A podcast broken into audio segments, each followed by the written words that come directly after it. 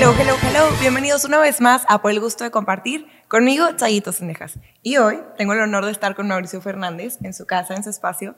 Y bueno, todos conocemos a Mauricio Fernández como figura pública, como candidato, pero el día de hoy me gustaría, en este programa Por el Gusto de Compartir y en este espacio, platicar contigo, Mau. A veces se nos olvida que además de ser un candidato, eres un ser humano y tienes una vida, tienes una familia, tienes actividades propias y me gustaría platicar un poquito de esa parte personal tuya que no conocemos y que todos conocemos la vida pública de Mauricio Fernández. Entonces, pues la primera pregunta, Mau, sería, ¿quién es Mauricio Fernández? ¿Cómo te describirías?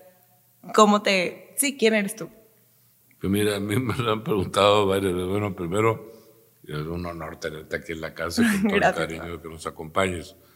Y pues la realidad, eh, dijiste ahorita un par de cosas que pues la realidad yo me considero un ser humano, no un político. Ok. Entonces, eh, política, además ni político me considero, o sea, yo me considero un servidor público, okay. pero no político. Yo no, yo no aspiro a... Me han ofrecido hacer 40 mil cosas, que es el gobernador, que es el candidato a la presidencia de México. Entonces yo, yo no ando por los temas políticos, yo ando por los temas de servir, de, pues, de ayudar al lugar donde vivo, tener una mejor eh, expectativa de vida donde estoy. Pues la realidad que he echado, en el caso puntual de San Pedro, pues 30 años trabajando en este proyecto. Entonces, yo lo decía tal cual. Ahora, ¿cómo soy? ¿Quién soy? ¿Quién? Yo te diría, pero bien fácil, Mauricio. Ok, me gusta. ni, más ni menos. Además, yo te puedo enseñar unos 20, 30 metros de recortes periodísticos que no me pone ni Fernández ni menos Garza, es Mauricio. Mauricio. pues así me conoce todo el mundo, es Mauricio ya, ¿no? O sea, eh, a mí no me gusta ponerle adjetivos. Claro, pero Mau, al, estar, al ser una figura pública y al estar al servicio de, de una comunidad, de un municipio, tu vida personal cambia y tienes que hacer ciertas dinámicas diferentes. ¿Cómo has manejado tú en tres veces consecutivas que fuiste alcalde? ¿Cómo cambió tu dinámica personal en tu vida? Pues mira, francamente yo diría que casi nada, porque eh, yo estos temas los veo como si te dices, oye, te nombraron director general de una empresa, pues ¿qué te cambia en tu vida? Pues nada, o sea, te dan una responsabilidad privada o pública que son muy demandantes, que le tienes que echar todas las ganas. Y lo único es que, como son temas muy complejos y y al final de cuentas que les tienes que dedicar una barbaridad de tiempo y de intención y de dedicación. Entonces yo, prefiero nunca mezclar a las familias o a mis seres queridos o a mis seres cercanos en mis temas de trabajo. Claro. Ni público ni privado. Entonces yo he sido director general de muchísimos negocios, he sido alcalde, he sido 40 cosas, pero como yo siempre en mi trabajo digo, pues mi chamba. Y mi otra parte, mi vida personal o familiar, o, pues la manejo muy diferenciado. O sea, yo no mezclo, ni nunca he mezclado un tema con otro. Tal vez en alguna de las primeras candidaturas, pues de repente ahí en campaña andaban todos mis hijos y mi esposa y toda la bola y era una, se llamaba el Senamóvil. Pero es un apoyo, o sea... Sí, sí, sí, pero te digo, ahora ni eso. Ahora me da, digo, un cariño, porque no te lo puedo decir de otra forma ya tengo nietos que votan. Entonces, pues hombre, de repente voy a ir a un evento y hijos de alguien o de una hija o de un hijo, este, bueno, ayer, ayer, no me acuerdo cuándo haya sido, pues no sé a qué evento fui, que me invitaron a dar ahí unos puntos de vista y me dio gusto ver a una nieta de una hija mía y a dos nietos de otro hijo mío. Entonces, pues digo, caray, qué increíble, ¿no? Que ya me toque ver a mis nietos que fueron a un evento político, pero no crees que ni presentándolos ni nada. O sea, ellos querían ir al evento del abuelo. Bueno, pues qué lindo, ¿no? Y lo sientes como apoyo y lo hacen porque es parte de. pues es lo que te digo que no, o sea, lo hacen porque quisieron ir. Ok, es muy personal. pero, oye, ahorita que, que decías que es como ser este director de una empresa y todo, al final de cuentas, al estar en un puesto público, existen opiniones fuera de, una, em, de un mundo que, un universo que es una empresa. Y a, tu, a tus seres queridos, a tu gente, a ti mismo te han de llegar como opiniones de a lo mejor decisiones que tú tomas con cierta certeza, que a lo mejor, a lo mejor hay gente que no está de acuerdo. Entonces esas opiniones pueden crear cierta como fricción o duda en ti o no lo sé. ¿Cómo has manejado esos duelos? qué, bueno que me haces esa pregunta porque creo que aclara algo que de repente no comuniqué bien. Eh, no tiene nada que ver el servicio público con el servicio privado. Okay. O sea, el servicio privado, pues atiendes una empresa que busca resultados, utilidades, una serie de cosas. En el servicio público, pues tienes una responsabilidad pública. yo lo que me refería es, eh, te trataba más de decir que yo lo veo pues como un clavado en la bronca en la cual me metí. Claro, o sea, lo separas de tu vida personal, de que estás en, pero, en la oficina. pero obviamente el servicio público pues sí te implica una corresponsabilidad y comunicación con toda la sociedad, que eso pues no lo tienes en las empresas privadas. Entonces, pues en eso sí hay una enorme diferencia, ¿no? Pero yo al final de cuentas lo que te estaba diciendo en mi comentario original era que para mí era echarme un clavado, público o privado, o sea, hablando de las familias, ¿no? Pero obviamente pues son dos trabajos muy diferentes. Claro, y, y, yo siento que mucho en la parte pública tienes que tener como mucha fortaleza emocional, como, porque como hay muchas opiniones de muchas partes, o sea, ¿cómo has manejado tú esa parte emocional tuya o de madurez o firmeza en tus decisiones para seguir actuando y tomando decisiones? Yo siempre he tenido en toda mi vida un propósito que te diría de largo plazo. Ok, ¿cuál es? Entonces yo veo eh, temas que no se resuelven de la noche a la mañana. Pues ahorita me tocó hacer Alfonso Reyes, hace 30 años no existía. Estaba invadido por la colonia Santa Elena, que tenían casillas arriba de lo que era el derecho de vía. Pues me tocó hacer Chipinque, me tocó hacer las calzadas, me tocó hacer... Muchos proyectos. hace 30 años, o sea, me tocó hacer el Parque Cloutier, me tocó hacer Parque Tamayo, me tocó hacer pues, los parques de bosque, o sea, por decirte, la infraestructura verde de San Pedro, yo la hice hace 30 años. Bueno, pues ahorita ya está. Pero es el único municipio de México, el único metropolitano que tiene más de 8 metros cuadrados de áreas verdes por habitante. Pues la gente no lo sabe, como diciendo, pues así fue. No, no así fue, así lo hicimos. Y fue un broncón hacerlo. Hace 30 años me tocó quitarle al Estado toda la responsabilidad de desarrollo urbano. Si no, ya sería un caos total. El gobernador me apoyó, una extraordinaria persona, Jorge Treviño, y además en un año no dio ni un permiso de nada. Y luego le acabé quitando las facultades de desarrollo urbano y hicimos el primer plan de desarrollo urbano de este país después de un referéndum que lo hice valer. O sea, lo que te pasa es que nadie sabe las historias. Creen que esto está así y que siempre ha estado así. Pues no. O sea, las calzadas llevan 33 años en los que yo tengo trabajando. El famoso proyecto de Miguel Treviño de los cableados subterráneos, yo he trabajado 12 años en ese proyecto. Y fue de sacar hasta las mugrosas tuberías de las banquetas para que el cableado se pudiera dar. O sea, no son proyectos cortoplacistas. Yo trabajo en largo plazo. Esta gente no le entiende a esos temas. Son cortoplacistas. Andan nomás buscándose la medallita y qué cosas. Yo no, yo no trabajo en esos rollos. O sea, yo trabajo por ver cómo le hacemos para tener un mejor San Pedro y esa es mi ilusión en el cual, por la cual yo participo. O sea, aportarle, que es donde yo vivo, aquí viven mis hijos, mis nietos, vivo yo. Y pues yo le echo todas las ganas del mundo de tener un mejor San Pedro. Nada más, no, no, yo no pretendo ninguna otra cosa. Claro, Mau, ahorita que estabas platicando todos los proyectos que, que se han llevado a cabo durante, bueno, la verdad es que a lo mejor yo tengo esa mentalidad de que así, así nací desde que ya están y así están, ¿no? Porque yo tengo 25 años, yo, si las casadas llevan 33. Obviamente no había nacido cuando sí, hice todo. Yo no había nacido, yo creo que hay muchas generaciones, entonces por eso como que lo damos como así estaba. Pero bueno, tú que ya hiciste tantos proyectos y que ya tienes, que, que estás a gusto en tu casa, o sea, ¿por qué quererte reelegir una cuarta vez? En vez de quedarte ya cómodo como que ya hice Fíjate, mucho, por dos razones, pero súper importantes. Una, que yo estoy convencido de que estamos en un modelo cortoplacista desde el presidente de México, de mañaneras y de ocurrencias y de acusaciones y la estar peleado contra todo el mundo. O sea, México no puede salir, hombre, ni, ningún país del mundo con improvisaciones o ocurrencias o, o mañaneras, ¿no? Pero en el mismo escenario está el alcalde, o sea, es un alcalde improvisado, no tiene proyecto de largo plazo, anda viendo nomás dónde se cuelgan medallitas. Pero contestando puntualmente a tu pregunta, hay para mí dos temas así dramáticos. Uno es el salirnos del corto plazo, irnos a las visiones de los grandes proyectos de San Pedro a largo plazo que sin duda nos faltan, que por supuesto Miguel no quiere arrancar ninguno porque no se va a poder colgar la medallita. Son proyectos que te llevan muchos años. Y él anda viendo nomás a dónde le dan un reconocimiento. Ese es un tema. Es decir, vamos a sacar del tintero y poner sobre la mesa todos los grandes temas de largo plazo de San Pedro.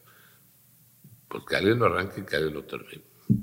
Dos, yo te diría que estoy muy impresionado de una juventud, y me encanta que estés aquí, porque sin duda tienes un espacio con mucha comunicación y conectividad con jóvenes, de que yo nunca lo había visto en mi vida. Y pues sea lo que sea, si las redes sociales o el de internet o lo que fuere, ¿no? Pero pues en mis otras administraciones no había a nadie joven mayormente interesado en participar. Y ahora está todo el mundo bien prendido. Ese es el futuro de México. Y si realmente logramos involucrarlos, participarlos y que al final de cuentas defiendan estos proyectos de largo plazo, ya fregamos. O sea, México se va a empezar a avanzar. Entonces, por eso mi proyecto está enfocado a eso. Es decir, es una nueva propuesta de cogobernar con la sociedad. Entonces, cada tema que yo tengo, son como mil, otra vez del blanco al negro con Miguel, que Miguel todo lo quiere centralizado, ni a las colonias te deja las directivas que sean ciudadanas, las trata de controlar él.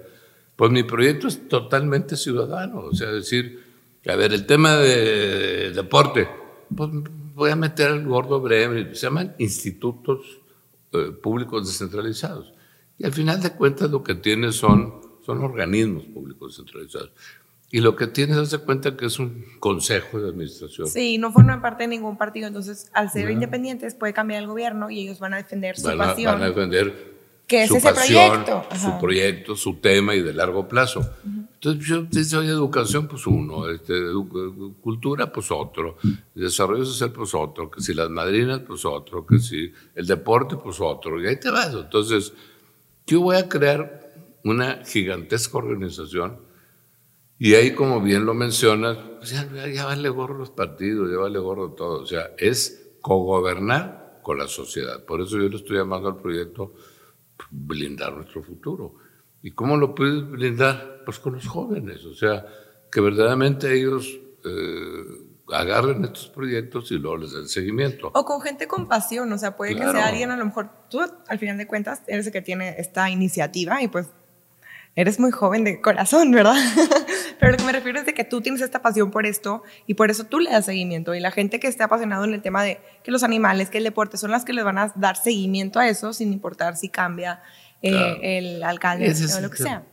Claro. E-, ese es el tema. Mira, por decirte, yo he sido muchísimos años consejero del Parque Fundidor, obviamente muy deficitario.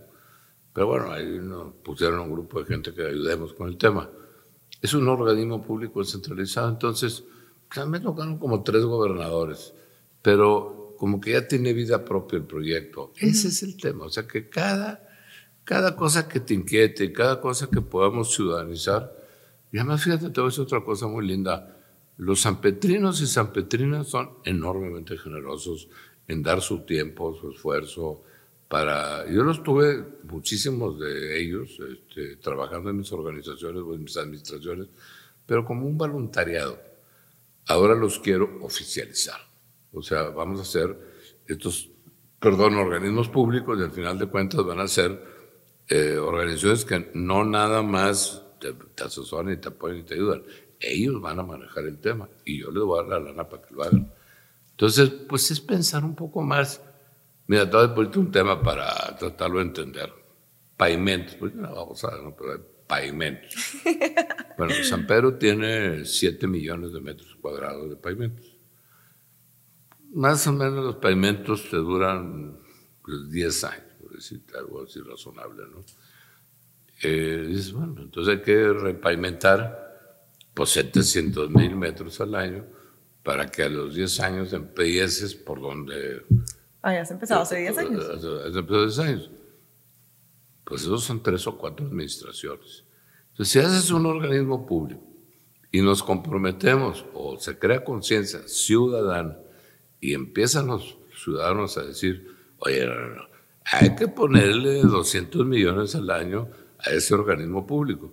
Bueno, pues va a haber un grupo de gente que, porque ellos deciden dónde empieza y dónde termina, eso me vale gorro. ¿Dónde está más amolado? ¿Dónde hay que Pero ya hay una gente dedicada a saber que los pavimentos de San Pedro estén flamantes, hermosos, este, sin baches. Tiene que ser un organismo público descentralizado, porque si te vas a un alcalde, pues uno le echó más ganas y el otro no le echó, y el otro le puso dinero a unas cosas y el otro le puso dinero a otras. Pero si lo hacemos como compromisos de gobierno, que los ciudadanos le pidan a los funcionarios públicos que le den seguimiento a esos temas y ya fregamos. ¿Y quién es eso? La juventud. Claro. Y Mau, ¿por qué, ¿por qué crear estas iniciativas para ti es tan importante? O sea, cuando tú ya, te repito, tú ya puedes descansar y dejar que el mundo arda y tú verlos desde tu ventana. O sea, ¿por qué tienes esas ganas de seguir aquí? O sea, Porque ¿qué significa es un planteamiento nuevo a nivel nacional. Y yo sé, creo que estamos tan perdidos, empezando por este alcalde que no lo entiende para nada, que es una, una alcaldía de puras improvisaciones, bueno, lleva tres modelos de seguridad, o tres secretarios generales, o tres secretarios de obras públicas, o tres secretarios de desarrollo social, o sea, puras improvisaciones. ¿Pero por qué? Porque yo visualizo, primero, una inclusión de una nueva generación, que son de chavos, jóvenes, hombres o mujeres, y segundo, porque en ningún lugar del mundo la gente quiere cogobernar. Mm. O sea, cuando estás en la chamba, quieres que todos los ciudadanos háganse para allá. O sea, yo estoy aquí solito. Y este es, este es una, es una proyecto al revés. Es decir, no, no, no. Yo quiero invitar a todos los ciudadanos que me ayuden a gobernar. Es un lío de la fregada, te puedes imaginar. Sí, es buscar a gente responsable realmente. y que Además, imagínate, de tener 40 organismos que son bastante independientes y y luego que se están haciendo bien o mal las cosas. Entonces, pues sí es un gran reto, pero a mí, viendo cómo va este país eh, con tantas mentiras, improvisaciones y ocurrencias, pues yo consideré que, ¿sabes qué? Pues es mi despedida. Y sería una visión nueva, 100% diferente. Miguel no te deja ni tener una directiva de una colonia eh, que sea representativa de la colonia, las quieren controlar ellos.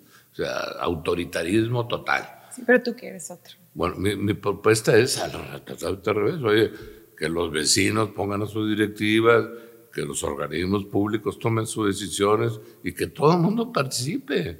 ¿Para dónde vamos? Pues para donde los ciudadanos quieran, no para donde yo quiera. Por eso me encantó el proyecto y por eso estoy bien entusiasmado porque, pues mira, es decir, por lo menos me despedí haciéndoles una propuesta a este país de algo que nunca se ha hecho ni se ha pretendido hacer, ni creo que hubiera mucha gente que las quiera hacer porque nadie quiere co-gobernar, que esa es mi propuesta. Es que requiere mucha responsabilidad. Pues sí, pero fíjate, eh, por eso digo que yo no creo que tenemos otra alternativa en México si no involucramos a la sociedad. O sea, te vuelvo a insistir, yo creo que con ocurrencias o mañaneras o, y todos peleados y echándole bronca y pleito a todo el mundo, pues yo siento que es totalmente para el otro lado. O sea, por eso te digo que yo veo tan, tan mal lo que está es que pasando. Te quedas estancado señalando y echando culpas en vez de avanzar. Pues sí, ¿verdad? Y además, este, y luego imagínate que me cada mañana a ver qué se le ocurrió la noche anterior. No, pues un país no puede pensar en que vas a sacarlo adelante con ocurrencias. Por eso te digo que así está el alcalde, así está el presidente. Entonces digo, oye, pues sabes que esto sí amerita por lo menos ofrecerle a los ciudadanos una oportunidad pues, de replantear todo este tema. Claro, oye Mau, ¿y esta propuesta de cogobernar, viste algún modelo en alguna parte? ¿Te nació por una película? ¿O cómo fue que concluiste con es que Estoy, estoy, convencido que es la única alternativa que hay. Claro, pero ¿de dónde nació? De que, ay, y si pues porque sabes que tienes que despersonalizarte, decir, yo soy la autoridad, yo tengo el poder, yo tengo la lana, yo tengo todo. No, eso se lo va a la gente. Entonces, es muy difícil que te caiga el 20 con una tesis de estas, porque la realidad, eh, hacer lo que te estoy comentando, es verdaderamente pues, tu responsabilidad compartirla. Y lo que vas a estar viendo es pues, que las cosas estén funcionando y estos organismos, pues alguno por algún motivo no funcionara, pues presionarlo a que cambiara sus integrantes o lo que sea. Pero el concepto es, es fundamental. Mira, por decirte otro que es así para mí una diferencia del blanco y negro. Eh, bueno, yo creo que hay que hacer un organismo público para ver si logramos una interconexión con Monterrey. Irnos al metro de Zaragoza y poder que la gente ya venga en transporte público y no en carros. Vienen un cuarto de millón de carros a San Pedro todos los días. Sí, evitar la menos. Bueno, Miguel Pobrecito ya lo dijo públicamente en el debate. Él está totalmente en contra y por ningún motivo quiere ninguna interconexión. O sea, nos está destinando a que quedemos como una isla en la zona metropolitana sin conectividad. Pues yo, yo estoy de acuerdo. Esto cuando más un proyecto que ya ha trabajado 10 años Igual que trabajé en las calzadas, creo que, él quiere colgarse las medallas de lo que está bajando el cable. No, yo he trabajado 10 años en ese proyecto, pero digo, ni sabe compartir, es muy egoísta, muy engreído y además pues, trae un problema de que no trabaja en proyectos de largo plazo, es lo que a mí me tiene preocupado. Oye, Mau, ¿y qué, qué significa para ti la palabra trascender? ¿Tú crees que con esta nueva propuesta y con estas nuevas cosas que se han creado, bueno, en realidad con todo lo que ya se ha hecho en otras gobernaturas pasadas tuyas, ya, en mi opinión, ya has trascendido. Eh, ¿De qué manera, qué significa para ti la palabra trascender? Mira, es un término que lo puedes ver de diferentes formas. Yo te diría, es que yo creo que estamos en procesos de responsabilidad, no de popularidad, que es lo que creo que trae muy confundido Miguel. Pero a mí en procesos de, de responsabilidad, pues digo, pues bueno, pues si hice el municipio más seguro de México, con los mejores servicios públicos, con la mejor calidad de vida, con la mejor calificación financiera, con cero deuda, con cero pobreza extrema. Tú dices, trascendí. Bueno, tal vez puedes ponerle ese término. Pero a mí lo importante es que todas esas cosas que te acabo de mencionar, bueno, pues ya no hay gente con casas de techos de lámina, pisos de tierra. O sea, eh, al final de cuentas tratas de darle un beneficio a mucha gente. Y, no es un concepto que diga trascendido, pues es el municipio más importante de México. Yo cuando lo agarré era un rancho, era un pueblucho. Bueno, pues ahora es la ciudad más importante. Había un restaurante, San Pedro Granero, no ni uno. Lo pusieron más o menos en esa época. Ahorita hay 700. cambió la vida del municipio. Pero no es un concepto de que, oh, conozcanme, este, cuélguenme medallas. No, hombre, es tu chamba. Y si yo pude hacer esto y ayudé a que sea el municipio más importante de Latinoamérica, pues me da mucho gusto. ¿Por qué? Porque los beneficiados son los que aquí vivimos. Y a los cuales yo también me incluyo, y mis hijos y mis nietos, pero digo, pero no estoy poniendo el pecho para ver si me cuelgan una medalla. Entonces, el concepto es trabajar porque las cosas se hagan bien y porque quieras ayudar. Okay. Ese es mi tema. Mauricio, ¿cuál es tu pasión? Ya para terminar, me gustaría que me compartieras de todo esto, de todos estos proyectos, ¿qué es lo que más te apasiona de volver a ser alcalde o de esta idea de, de crear todo esto? ¿Qué es lo que más te mueve a ti? hay una cosa que mucha gente nunca la analiza, que te la voy a tratar de explicar en 30 segundos, que es vivir plenamente. Ok. Si yo te dijera, a ver, te quedan 30 días de vida, ¿qué harías? De repente me dices, no, pues voy a ver todos los días a mis papás o, no, lo que fuera, ¿no? Lo que se te puede ocurrir. Bueno, pues entonces no estás viviendo plenamente. O sea, Porque no estás haciendo lo que harías si te fueras a morir. Y al final de cuentas, lo único que tenemos seguro todos es, que, nos vamos, a morir. Entonces, cuando aprendas a vivir plenamente, que yo lo he aprendido desde hace muchos años, o sea, yo ni le tengo miedo a la muerte. Lo tengo muy asimilada desde hace 50 años. Tiene que ser nuestra amiga, va con nosotros todos los días. Pero es vivir plenamente, porque entonces empieza a mí, oye, Mauricio, te queda un mes de vida, ¿qué cambiarías? Nada. O sea, me explico. ¿Por qué? Porque estoy viviendo plenamente. Entonces, yo estas cosas las hago por vivir plenamente. O sea, ¿por qué? Porque creo que las debo por lo menos de proponer, presentar, Ah, si la gente las quiere o no las quiere, pues no que la gente no mía. Claro, pero, tú por, por serte fiel a ti tienes que hacerlo y no puedes dejar de... No, tengo que hacerlo, o sea, yo tengo que haberlo propuesto. Si hay gente que votar por cualquier otra alternativa, tienen todo su derecho, pero yo me quedo bien tranquilo de que diga, ¿sabes qué? Me fui fiel y yo hice lo que yo, yo quería hice una propuesta que creo que mejoraría mucho las cosas. Porque si la gente no cree en ella, tampoco tiene por qué creerlo. Que hagan lo que demonios quieran pero yo hice lo que creí que debía de hacer. Y con eso me siento encantado. Qué bueno, Mau. Pues yo también estoy muy encantada de haber platicado contigo. Yo también estoy muy a gusto y yo creo que yo tampoco cambiaría nada si me muriera en 30 días. Qué padre. bueno, Mau, pues. viviendo plenamente. Estamos viviendo plenamente, Mau. Qué padre. Qué gusto compartirlo contigo. No, y gracias por compartir con nosotros en este espacio. Nos vemos en el próximo programa. Bye bye.